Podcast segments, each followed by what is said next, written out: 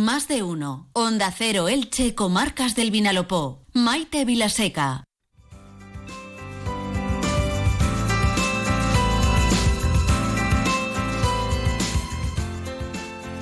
Todos sabemos eh, que la situación económica de algunos de nuestros sectores productivos no atraviesa por su mejor momento. Es el caso especialmente de la flota pesquera del puerto de Santa Pola.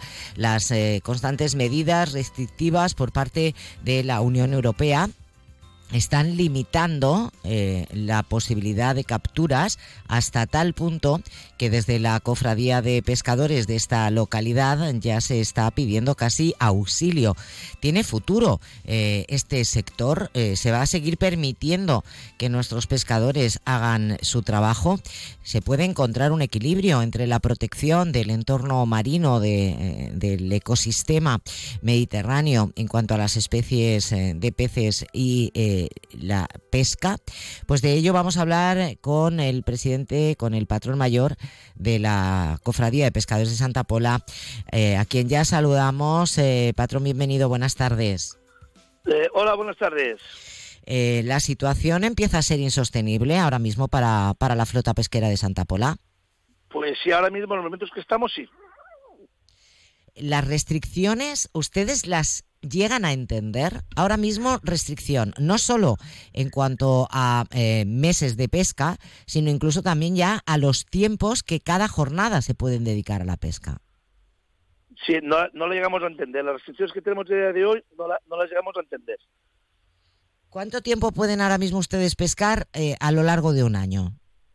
A lo largo de ciento, de hay barcos que tienen asignado entre 120 y 140 días de pesca una cosa totalmente insostenible. ¿Cuál ha sido el, último, por así decir, em, eh, golpe que han recibido ustedes por parte de la pues Unión Europea? El golpe es la reducción de días, el alto consumo para la explotación de, de la propia empresa. Tenemos altos costes del tema de mantenimiento, de talleres mecánicos, de gasoil, de seguro social. Lo tenemos todo, lo tenemos todo tan elevado ¿eh? que nos es imposible ya los días que nos han puesto, nos es imposible ya mantener una empresa, mantener una embarcación para para con este con este tipo de medidas que tenemos a día de hoy, nos es imposible. ¿Cuántas embarcaciones hay ahora mismo en la flota pesquera de Santa Pola? Porque además creo ah. que tienen ustedes de dos tipos diferentes, ¿no? Sí, aquí tenemos de pesca de arrastre, que tenemos unas 36 embarcaciones, y luego tenemos de artes menores, que son las embarcaciones que, eh, de aquí más, más pequeñas que pescan en la costa tendremos unas 60. ¿Y las limitaciones, las restricciones son las mismas para ambos tipos de embarcaciones? no, para, es, solamente está para, para la pesquería de arrastre la, transformación entonces, pregunto y discúlpeme la ignorancia, ¿eh? pero eh, la transformación de algunas embarcaciones que se dedican al arrastre a eh, dedicarse a artes menores, ¿sería factible? ¿Sería una opción en algún caso? En algún caso, pues no, porque el tipo de pesca es totalmente diferente. Habría que hacer una modificación muy grande al barco y aparte de eso, carecemos de permiso. Si no nos da la, la administración permiso para cambiar de una pesquería, tampoco podemos cambiar el barco de una modalidad a otra. Habla usted de 36 eh, pesqueros de, arrastre, que son los que ahora mismo están sufriendo eh, de forma más directa perdón, esta situación. ¿De cuántos empleados, de cuántos trabajadores, cuántos puestos de trabajo eh, están en juego? Pues vamos, a, vamos, a, vamos a poner cinco por embarcación serían alrededor de solamente de ese sector serían 200 200 marineros, pero es que no es los marineros nada más, que luego aparte conlleva también el tema el tema el tema de mecánicos, tema de tema de, personal de cofradía, tema de pescateros, eh, que estamos dejando al mercado sin sin, sin abastecimiento. Eh, ustedes, el tema de pesca no, no, decía, em, eh, decía usted, eh, precisamente ahí va yo, ahí, claro, ¿se, se puede abastecer la demanda de, del mercado eh, con estas mm, reducciones? No, no, no, para nada, para nada, para nada. No se puede. No, porque no es nada más a nivel de Santa Pola, es a nivel de todo el Mediterráneo. A día de hoy tenemos, tenemos por ejemplo, toda la región de Murcia tenemos parada. Andalucía para ahora mes de febrero también y luego la parte de, de Cataluña creo que también parará ahora en marzo. Entonces, claro, el, eh, falta producto por todos los lados. Al, al, no estar todo el Mediterráneo operativo al 100%, ¿eh? de todos los puertos a falta de embarcaciones por pescar, el, el, lo que es el mercado se queda, eh, los propios pescateros no, pueden, no llegan a, a, a dar su servicio tampoco. Eh, todo, todas estas restricciones por parte de la Unión Europea eh, vienen justificadas o ellos las excusan diciendo que es por protección de las especies marinas, es decir, por no hacer una sobreexplotación. ¿Ustedes esto lo entienden? No, no, no. no ¿Qué decir? Porque ustedes conocen el mar mejor que cualquiera de que cualquier persona que está en un hombre, despacho. Hombre, hombre, si nosotros, ¿quién quiere cuidar el mar más que nosotros que comemos de ahí? Hombre, esto es una cosa, esto va a pasar, nos va a pasar una cosa eh, no, que a día de hoy tenemos un gran problema. A día de hoy tenemos un gran problema aquí en, el, en todo el Mediterráneo entero, que aquí, el, por el tema este que pusieron la restricción de la pesca de atún, en, su, en no sé decirte, se hará 15 o 20 años, eh, que el atún está eh, totalmente prohibido. Y entonces hay una superpoblación de, de, de atún, eh, que esto se está devorando el mar, está devorando el, el atún, tiene que comer otras especies, comer merluzas, comer bacalao, como cualquier banco que, que coge el atún, se lo carga enterito. Entonces, ¿qué pasa? Que, nosotros no tenemos tampoco eh, no tenemos tampoco cantidades, porque es que esto se lo come todo el atún. No tenemos, no tenemos, es que no tenemos. Estamos ahí, tenemos un gran problema, porque luego cuando salimos a pescar, nos rompen las redes también, tanto de artes menores ¿eh? como las de arrastre. Entonces es una cosa, es una cosa que esto esto es totalmente insostenible. Ustedes tienen la sensación de que, de que nadie les escucha. Es decir, me, yo claro. lo estoy oyendo, eh, me va a perdonar, pero yo lo estoy oyendo y estoy pensando, pero vamos a ver, eh, todas estas cosas que usted ahora nos cuenta, eh, se supone sí. que los que gestionan la política de, en Europa deben saberlo.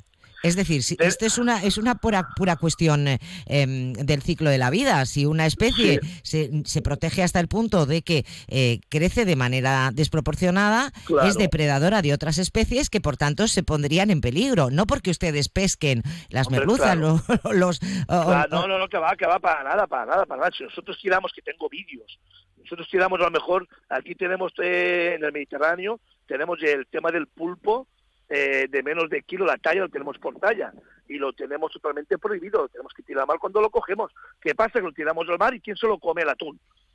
Eh, tiras un pulpo para que se reproduzca de menos de un kilo y se lo carga el atún. ¿Qué tiras? Cualquier pescado, como vienen detrás, que ellos saben que tiramos pescado al mar por el tema del descarte, entonces se lo come todo el atún.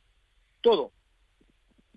Eh, y luego, ah. una cosa en comparación como tierra, que se ven los telediarios, aquí el tema de los jabalís que salen, no sé, por las ciudades, por las ciudades, que está así cerca del campo y de los bosques y tal, ¿eh? yo lo he visto en los telediarios, ¿quién sale a los contenedores de las basuras de noche? El jabalí, porque está también prohibieron de, de, de cazarlo, ya ha pasado, por eso es una comparación la mismita que con el atún.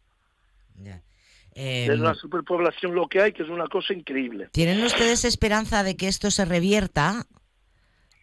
Se revierta, pues esperanza a día de hoy ninguna, porque tenemos tantas tantas restricciones, tanto por tanto por el tema de Bruselas y luego por inspección de buques, por capitanía, es que tenemos una, una serie de problemas que esto no sé, no sé dónde vamos a llegar, no sé si tendremos que amarrar la flota, no sé, porque cada día tenemos que subir a, a, tenemos que pasar inspecciones de los barcos eh, para mantenimiento y tal, cada vez nos ponen más problemas, eh, cosas incoherentes, eh, es una cosa que esto no sé, no sé, no sé dónde, dónde llegaremos con esto, uh -huh. porque esto es una, una auténtica barbaridad.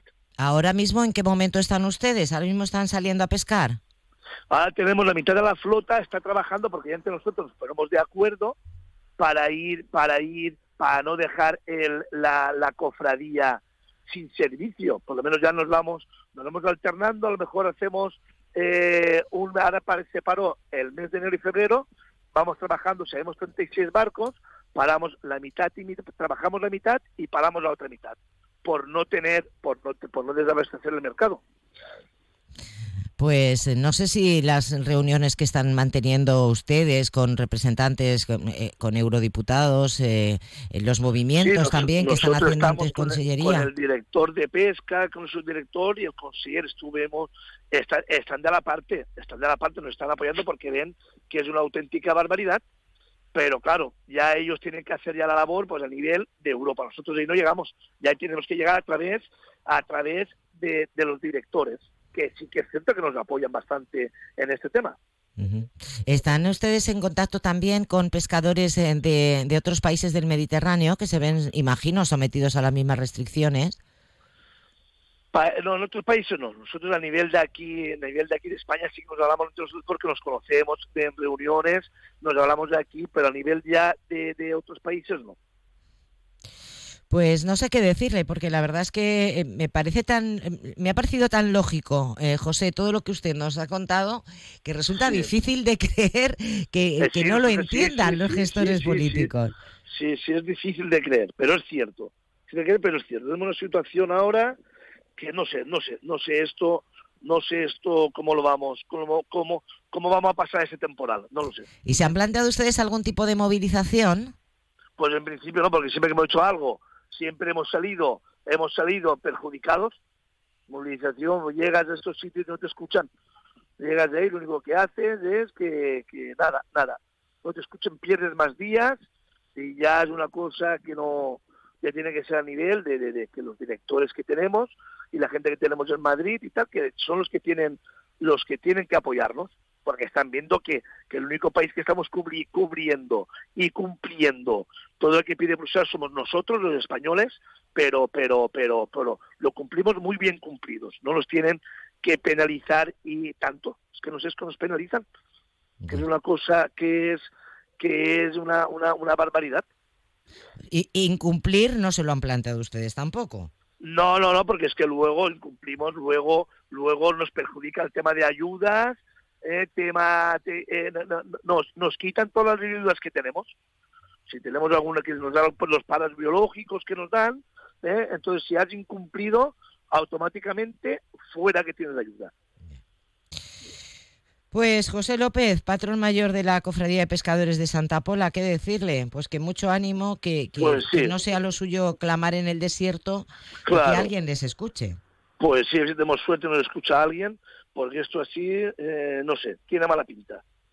Muchísimas gracias por habernos atendido. Un abrazo. Muy bien, gracias. Buenas tardes. Hasta ahora.